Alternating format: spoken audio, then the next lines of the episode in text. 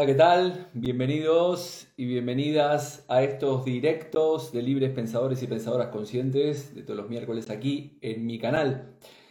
Mientras vamos esperando que se vaya conectando la gente y le vaya avisando eh, Instagrams, ahí vamos, se va calentando la gente. Alma, Blinks, Dra Dragayas, Moraliada. Silvia, ¿qué tal? Sáenz, que estás por ahí ya, ahora te daré paso. Bueno, antes que nada, agradecer a todos y a todas los que estuvieron conectados hoy a las dos y media mm, de la tarde en el directo que hice con, con Ani Gartiburu. La verdad que este, me divertí un montón. Estuvimos fluyendo, hablando de todo un poco, de psicosomática clínica y transgeneracional, este, mm, hablando del curso que voy a impartir en junio también. Y la verdad que para mí ha sido un regalazo estar eh, con ella en su canal, como, como, cada tanto. Y por lo menos que no nos podemos ver en Madrid, por lo menos nos vemos a través de, de, las, de las tecnologías. Así que la verdad que ha sido un regalazo. Bueno, ya nos. Ibarreche, este. Podría ponerte en contacto para tratarte. Sí, me puedes escribir un mensaje por, por, por, este, por privado en Instagram, me puedes escribir y allí intercambiaremos alguna este, información y, podrás trabajarlo.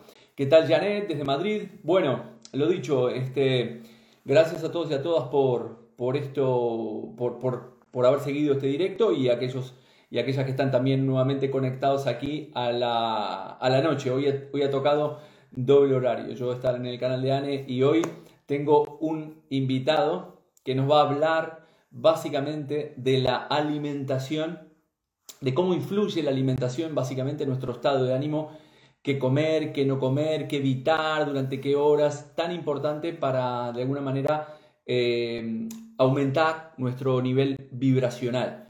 Por lo tanto, creo que es muy importante la charla que vamos a tener que eh, tener hoy, vamos a fluir, hablar de todo un poco y entonces voy a dar paso a mi hermano Elkin Science Coach.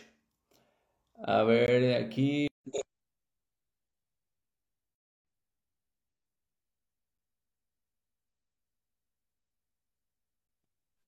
Está entrando aquí, ¿qué tal? Jorge, buenas tardes. Por acá en Colombia, buenas noches en España. ¿Cómo vas? Muy bien, aquí, aquí, esperándote, que al final el miércoles pasado, ¿sabes? No, bueno, por, por un poco la, la, realidad que está viviendo Colombia, este, que entiendo que no te es ajena, no pudimos transmitir eh, el directo que teníamos pensado, pero, pero bueno, las cosas pasan nada casual, así que hoy estamos aquí. Tenía muchas ganas de, tenerte aquí, de charlar un poco de algo muy importante que yo hasta ahora todavía no había tratado en, mi canal, que es el, tema de la alimentación y de cómo influye la alimentación en las emociones. Siempre hablamos de desarrollo personal, eh, siempre hablamos de, bueno, de diferentes temas, PNL, psicosomática, cómo, cómo afecta nuestra, la mente a nuestro cuerpo. Y bueno, y hoy hablamos de de alimentación, de lo cual, eh, bueno, no hice la presentación, pero Sáenz es entrenador personal, ya como lo ven ahí, está cuadrado el hombre, eh, bueno, en sus fotos de, perfil de Instagram lo van a ver que está, está muy bien alimentado, muy bien alimentado.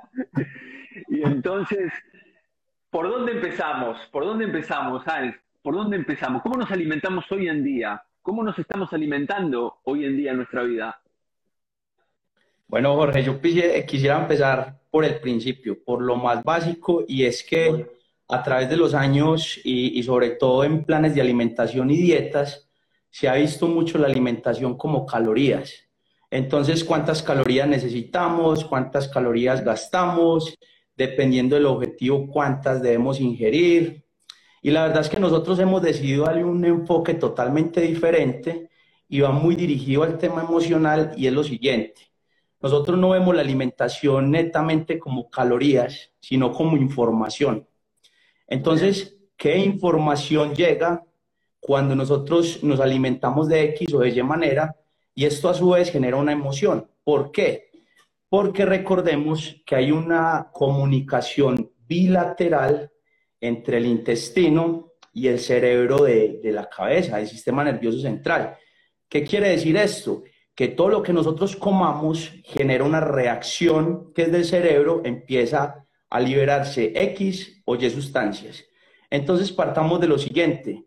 Una chocolatina puede tener las mismas calorías que una porción de pollo, por ejemplo, pero la información que me está dando el trozo de pollo con respecto a la chocolatina, por poner cualquier ejemplo, va a generar una reacción hormonal totalmente diferente.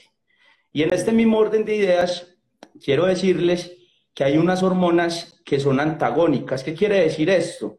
Que hay unas que van por acá y otras que van en contravía.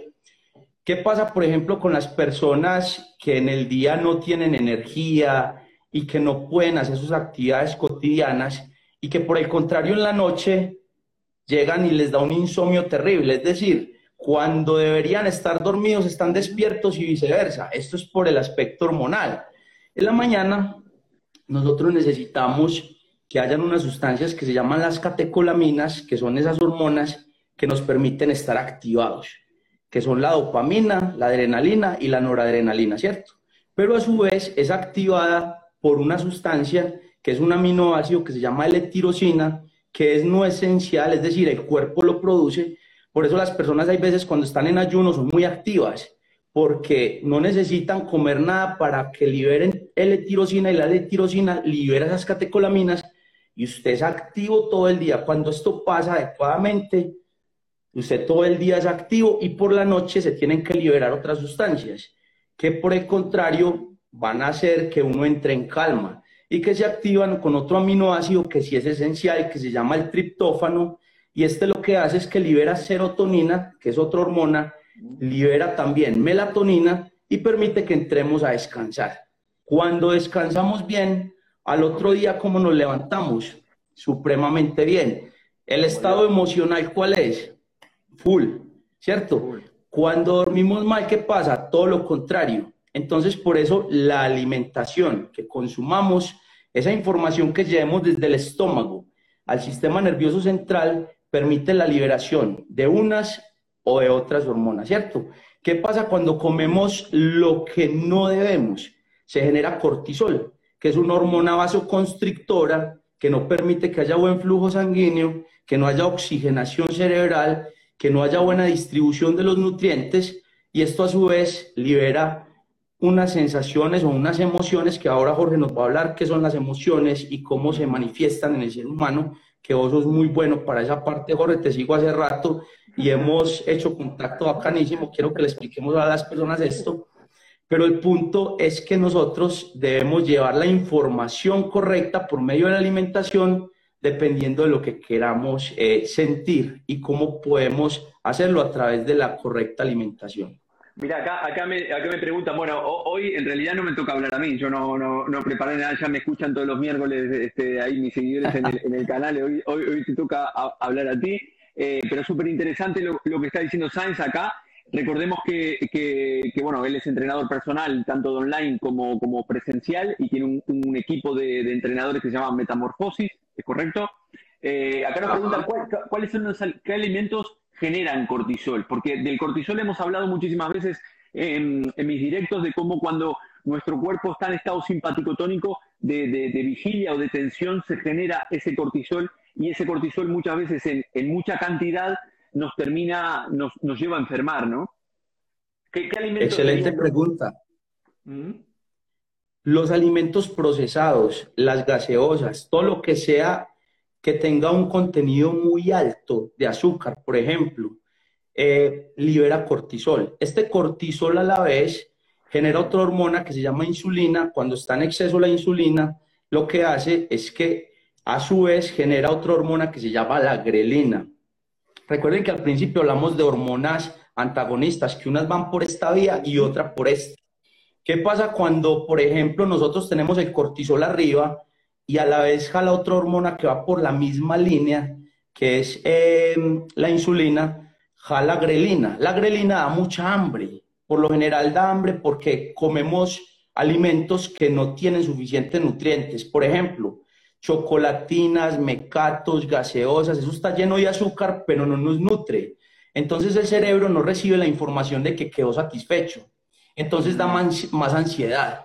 esto se vuelve un círculo vicioso. Usted se come una chocolatina y le dan ganas de un pastelito, de una tortica y de cosas que no van a aportar a la salud. Si usted, por el contrario, se come una pechuga de pollo con una porción de arroz y una ensalada, esto no libera grelina, sino que libera leptina, que va por el otro lado. Esta leptina le dice a tu cerebro, esto sí nos alimentó, nos dejó satisfechos, entonces la ansiedad se quita. Por eso, cuando las personas empiezan a hacer un plan de transformación corporal, por ahí a la semana, a los 15 días, ya le dicen a uno, ay, ya se me quitaron las ganas de comer tanto dulce, tanta chuchería, tantas cosas que realmente no nos sirven para, para tanto tener la salud que queremos como el cuerpo que queremos. Jorge, vos más que nadie sabes que todo empieza allá adentro hacia afuera, ¿cierto? Entonces, nosotros somos el reflejo de lo que internamente tenemos. Cuando comemos bien, eso se refleja. Y cuando comemos mal, también. Entonces es saber elegir. Y miren, yo quiero mencionarles acá algo muy interesante. Comer bien no tiene por qué ser costoso, ni tiene que ser todo comprado en la tienda saludable, no. O sea, comer bien es cuando yo tengo una estrategia donde coma alimentos de alto valor biológico y nutricional por ejemplo, el huevito, la carne de res, la carne, el pollo, el arroz, la batata, las papas, son alimentos que generan unos estímulos óptimos, que generan bienestar, que en vez de cortisol nos permiten liberar otras hormonas que nos hacen sentir supremamente bien y que son súper económicos para consumir. Y cuando, la, y cuando la persona, por ejemplo, tiene esas ganas de, de alguna manera de, de, de consumir algo, algo dulce, ¿no? Que, en ese caso, ¿qué recomendaría? Porque yo, yo la verdad que peco muchas veces de comer el, dulce, ¿no? Hablamos siempre de que el dulce es la, eh, en la psicosomática, el dulce, eh, o el transgeneracional también inclusive, el dulce es la madre y los salados representa al padre, ¿no? Entonces cuando tenemos mucha adicción de dulce es que hay inconscientemente mucha adicción de, hacia la madre y viceversa. Eh, ¿Con qué cosas dulces podría comer una persona para que, para que esa energía se mantuviera o no le generara un problema eh, de, ese, eso que estás hablando, ¿no? Ese cansancio, ese nivel emocional, eh, apático, ya te levantas mal o tenés el ritmo cambiado. ¿Qué tipo de dulces podría la persona comer? Jorge, la madre representa el afecto. El inconsciente registra esto. Muy bien. Posiblemente cuando eras pequeño estabas llorando y tu mamá llegó y te dio un dulcecito y eso te calmó. Muy buena esa, muy buena esa. ¿Qué pasa cuando registra el inconsciente este tipo de acciones? que va a pedir lo mismo. Pero más allá de esto, si nos vamos desde un aspecto fisiológico, cómo funciona el cuerpo, tenemos que aprender a engañarlo de cierta manera y les voy a enseñar cómo. Es muy fácil. Con el agua. Nosotros tenemos acá atrás en el cerebelo dos chips que se prenden cuando nosotros estamos deshidratados. Hay un chip que se prende cuando uno está deshidratado y este prende el del hambre también o el de la ansiedad. Cuando nosotros no estamos hidratados y se prende ese chip, de una prende el otro. Cuando uno no le da agua, el inconsciente necesita agua, que están los carbohidratos. Por cada gramo de carbohidratos hay cuatro gramos de agua. Entonces usted no va a querer comerse una pechuga de pollo, sino que va a querer algo que tenga agua, que su inconsciente lo sabe, como por ejemplo una chocolatina que es llena de carbohidratos, un pastel, una torta o algo que contenga agua como tal. ¿Qué tengo que hacer yo? Si yo llego y le doy ese pastel, eso es como echarle gasolina a un fuego queriendo apagarlo. Se prenden, quedan prendidos. Tengo que apagarlo con agua, tomo agua, apago este chip y este se encarga de apagar el otro y se quita la ansiedad. Nosotros necesitamos en el día una can Jorge, nosotros somos de un 60 a un 75% en nuestra composición corporal de agua. En ese mismo orden de ideas, necesitamos esa cantidad para poder estar hidratados adecuadamente. Se saca muy fácil, se coge el peso corporal actual y se multiplica por 0.60 lo que es la cantidad de agua que uno requiere en el día. Cuando usted se toma esa cantidad de agua, tengan la certeza de que no les va a dar ansiedad. Entonces aparece la ansiedad, un vasito de agua. Sigue la ansiedad, otro vasito de agua. Otra clave, y ya sigue a otro nivel, un ah, cafecito. un, segundo, un, segundo ahí, un segundo antes, voy a hacer mi cálculo. Yo peso 77 y mido 1,78. Eh, o sea, 1,77, 77. Solo el peso. Solo el peso. Solo el peso. 77 kilos. Alguien que nos multiplique 77, 77 por 0.6. Alguien que nos multiplique ahí. Me llevo 4, eh, 46, 40, 46 con 6, 40, 466. 4 litros y medio, hermano. Uh, mamá. Uh. Entonces, ¿qué pasa? Que, miren, de hecho, estos cálculos son para personas que entrenamos full. También se puede sacar otros cálculos que son un poquito más bajitos, pero este es el más acertado. Ah, es que a mí, es que yo, como así que cuatro litros y medio, si escasamente me tomo un litro. Entonces lo vamos llevando progresivamente, progresivamente. Jorge, otro datico. Vos sabes que el agua y el aceite no se la llevan. No. Siempre que hay grasa arriba es porque el agua está abajo. ¿Qué tenemos que hacer? Que el agua esté arriba para que la grasa esté abajo. O sea, siempre nosotros tenemos que saber cómo estamos alimentándonos, qué estamos tomando para saber cómo está nuestra composición corporal. Por acá nos dicen 4.6 litros de agua, claro que sí, eso nos da para Jorge. Entonces lo podemos ir llevando progresivamente. Hay fórmulas que son para personas que de pronto no son tan activas en el entrenamiento y que les da la cantidad en vasos y escoger el peso en kilogramos y lo dividen por 7. Entonces, usted, por ejemplo, en este momento pesa 100 y, lo que le dé son la cantidad de vasos de agua de 250 mililitros que usted necesita en el día. Esa es otra formulita y le da menos cantidad que la que hicimos ahora. Ah, o sea que en este caso yo peso 77 y tengo que dividirlo entre... ¿Cuánto dijiste?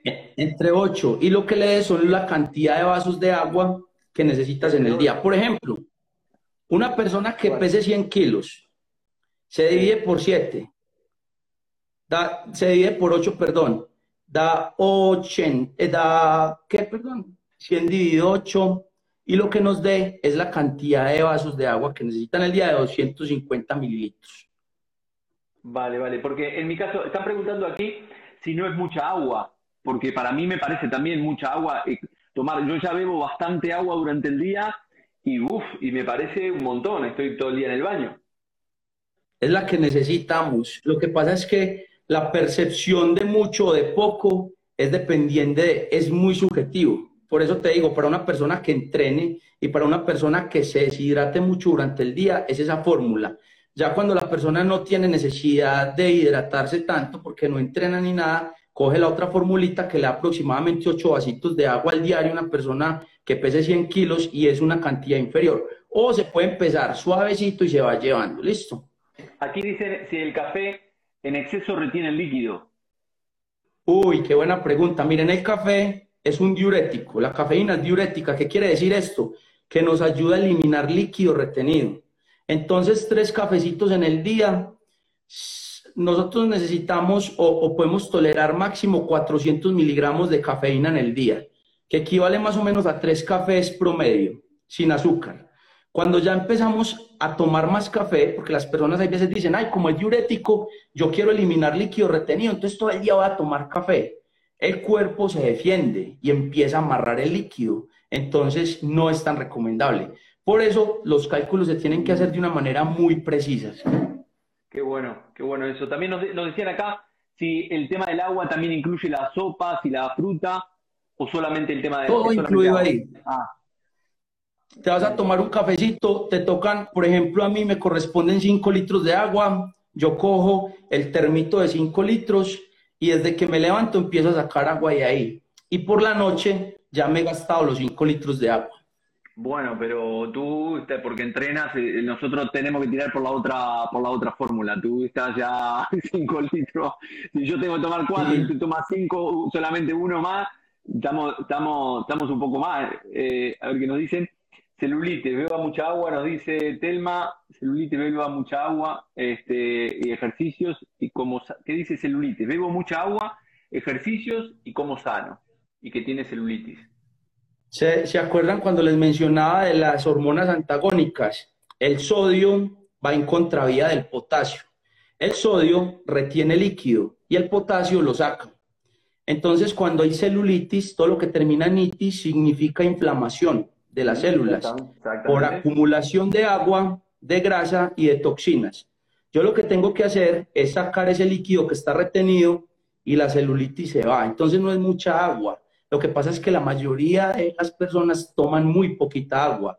Ahora, Jorge, nosotros necesitamos normalmente 2.000 miligramos de sodio en el día, porque el sodio es importantísimo. El problema acá no es el sodio, el problema es la ausencia de potasio. ¿Listo? Entonces, si nosotros consumimos sodio en 2.000 miligramos está perfecto. El problema es cuando no le damos, digamos, una cantidad de potasio adecuada. Si usted se consiguió, si se consume 2.000 miligramos de sodio en el día, lo ideal, y escuchen acá, yo sé que también van a decir que es mucho, y no es que sea mucho, lo que pasa es que consumen poco. 4.000 miligramos de potasio. No, digo, que con, el agua, con, el agua que evidentemente, si uno se lo pone a razonar, nuestro cuerpo, eh, eh, como bien dijiste anteriormente, ¿no? Este, mucho más de la mitad de nuestro cuerpo está formado de agua y, y evidentemente todo, todo, todo nuestro cuerpo está consumiendo continuamente esa, esa energía y esa agua, para lo cual, si te lo pones a razonar, lo que pasa es que, como bien dices, no tenemos esa cultura de beber el agua eh, y entonces nos parece que cuando nos hablan de, bueno, de, de, tres litros, ya nos parece, ya, me, ya mí dos litros y medio ya, me cuesta, ¿no? Perdóname que te corté, que, dijiste ahora esto, lo de, si nos parecía que, que necesitábamos el potasio. Plátano, banana, que es el potasio en el aguacate, en los frutos secos. O sea, el potasio es un mineral que es alcalino y que es diurético, al igual que el magnesio. Les cuento que hay una deficiencia mundial, aproximadamente el 85% de la población mundial, escuchen esto, tiene una deficiencia de magnesio y de potasio, que son dos minerales alcalinos que ayudan a eliminar líquido retenido y eso se refleja en la composición corporal, las personas cuando están muy subidas de peso, cuando uno lleva procesos muy avanzados, puede llegar a un punto donde le dicen a uno, uy, mira, he bajado de peso, pero se me ve como inflamado el abdomen. Acá, mm. como ustedes le dicen en España, la tripa. La tripa, la tripa, exactamente. Eh, es, es, porque ya bajaron grasita, pero no han eliminado el líquido retenido que, que se les quedó ahí. Entonces ahí empezamos a jugar con bombas de sodio potasio con el magnesio en la mitad. El magnesio es una eh, llave que abre para que salga el agua retenida que tenemos en las células. Adicional a esto, cuando nosotros tomamos una buena cantidad de agua en la célula, donde se produce la ATP energía, que se llama la mitocondria celular, el azúcar, que es el que da la energía, o la glucosa, no entra directamente a la, mitocondria. Tiene que tener agua intracelular para que se fermente, se convierta en algo que se llama piruvato y pueda pasar rompiéndose a lo que se llama glucólisis y se convierta en ATP energía. ¿Qué quiere decir esto? Que cuando las personas están deshidratadas, se mantienen bajitas de ánimo, se mantienen con la energía muy por debajo. Muy bien. Acá me mandaron, eh, gente que está por ahí escuchándonos, eh, me mandaron algunos mensajes, pero me los mandaron por afuera, no puedo salir para, para verlos. Si me los pueden mandar eh, por aquí en el, en el chat de, preguntas, ese circulito que está abajo a la derecha, se los agradezco. Chelisa nos pone aquí, de, y cuando entrenas, no, dice, y cuando entrenas y pesa más el músculo, la cantidad de agua es la misma. Lo que pasa es que hay algo que se llama biotipo. El biotipo es la sumatoria de la composición corporal de cada persona. Entonces, está determinado por tres factores. La masa muscular, el sistema óseo o el hueso y la grasita, ¿cierto?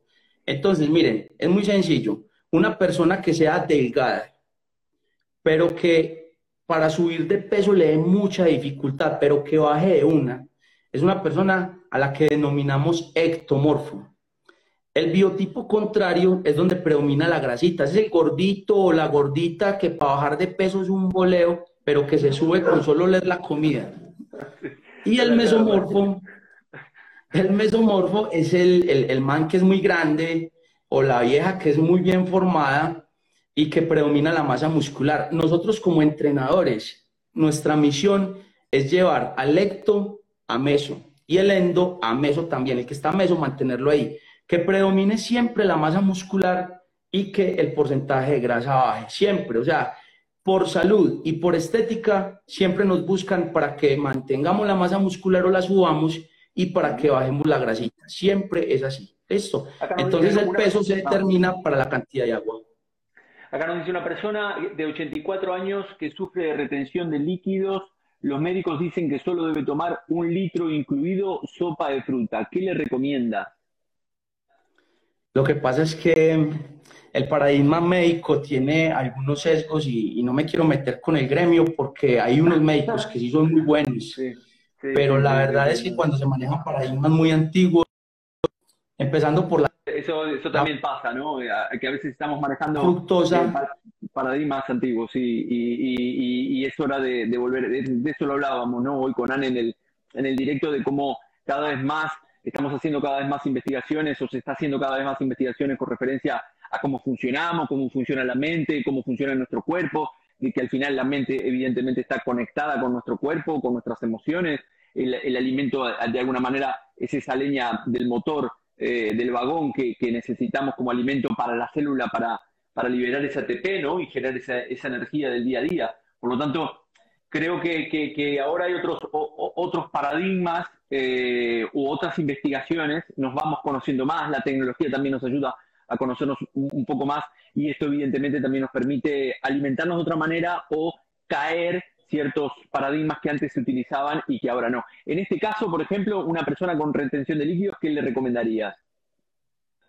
Consumo de potasio y de magnesio en, en óptimas cantidades. Estamos hablando que como mínimo para una persona de esa edad requiere 2.000 miligramos de potasio en el día, pero citrato de potasio, que es el más biodisponible, y como mínimo 400 de 400 a 800 miligramos de magnesio de citrato de magnesio también, para que pueda eliminar el líquido.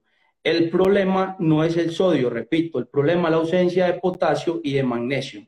De hecho, la ausencia de sodio puede generar problemas muy graves. El sodio es un mineral que ayuda a pasar la glucosa a plasma sanguíneo para que se convierta en energía. Entonces, si nosotros no consumimos sodio, se puede fermentar esos carbohidratos en el intestino y esto genera algo que se llama permeabilidad intestinal. ¿Qué quiere decir esto? Nosotros en el intestino tenemos tres porciones en el delgado, el duodeno, el yeyuno y el ileón, siendo el duodeno o la primera porción donde se da la mayor cantidad de absorción de nutrientes. Cuando nosotros consumimos alimentos que tengan alto contenido de sustancias que no son favorables, se van generando como unos huequitos ahí. Entonces el intestino, aparte de absorber lo que necesita, absorbe lo que no necesita y eso se traduce a enfermedades. Una de las causas que se da por hipermeabilidad intestinal es el consumo excesivo de caseína que está en la leche, por ejemplo. Entonces, hablando de paradigmas, Jorge, anteriormente nos decían que es que la leche, que el consumo de leche para los huesos, para el, para el calcio de los huesos, la leche, nosotros no la damos tanto con la leche porque la leche es un disacárido y es un carbohidrato simple que sube mucho la insulina y que adicional está cargada de caseína. Y esta caseína la es, genera permeabilidad intestinal. Pero no quiere decir que vamos a satanizar la leche, sino que el consumo excesivo es el, el que no nos sirve. Es que necesitamos calcio, pero es que el calcio está también en el brócoli. Les cuento, una porción moderada de brócoli tiene hasta cinco veces más calcio que un vaso de leche. Un puñadito de almendras tiene hasta 20 veces más calcio que la leche. Y adicional a esto, el calcio por sí solo no se puede absorber. Necesitamos que haya presencia de fósforo y de vitamina D3 para que se dé la absorción en el sistema óseo y que haya también presencia de magnesio para que ese calcio no se fije en las arterias y nos vaya a traer problemitas de salud más adelante. Entonces, esto es un componente de todo.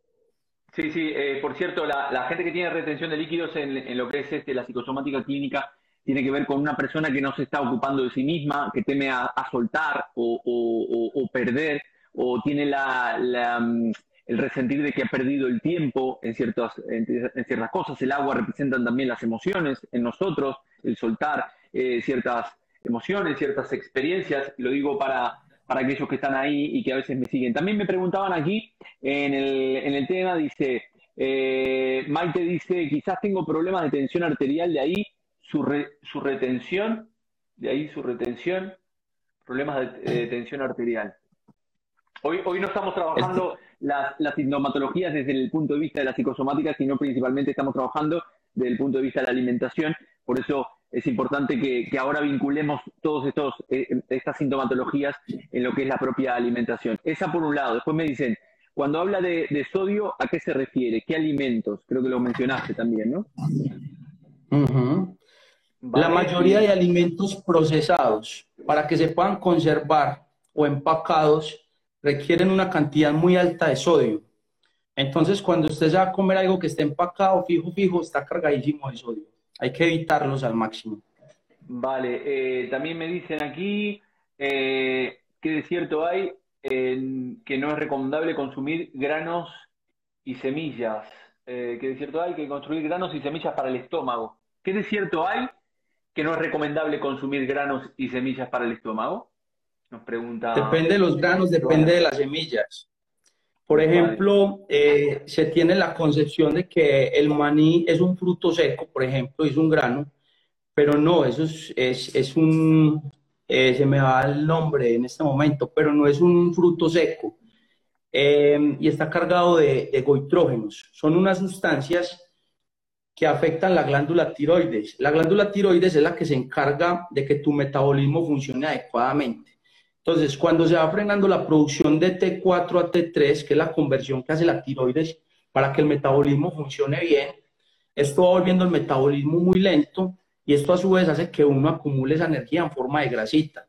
Jorge, vos que tenés todo el tema de transgeneracional y todo este tipo de, de, psicosomática, sabes que cuando la, la, tiroides está funcionando muy lenta, también tiene una relación proporcional a, algo que, que tiene que ver con el tiempo. El tiempo, exactamente. El hipertiroidismo, hemos hablado en algún directo, el hipertiroidismo de la psicosomática representa una experiencia que ha superado los umbrales de tolerancia de la persona, que tiene que, eh, relación con el tiempo. El, hiper, el hipertiroidismo necesito que el tiempo pase más rápido, mientras que el hipotiroidismo necesito que el tiempo pase más lento. También, por otro lado, la persona que preguntó sobre la tensión arterial desde el punto de vista de la psicosomática es, es, este, es una necesidad también de, de recibir lo que uno quiere, es decir, no estoy recibiendo un reconocimiento que tal vez quiero, o eventualmente eh, también tiene otro resentir que tiene que ver con quiero eh, sacar a alguien de mi casa.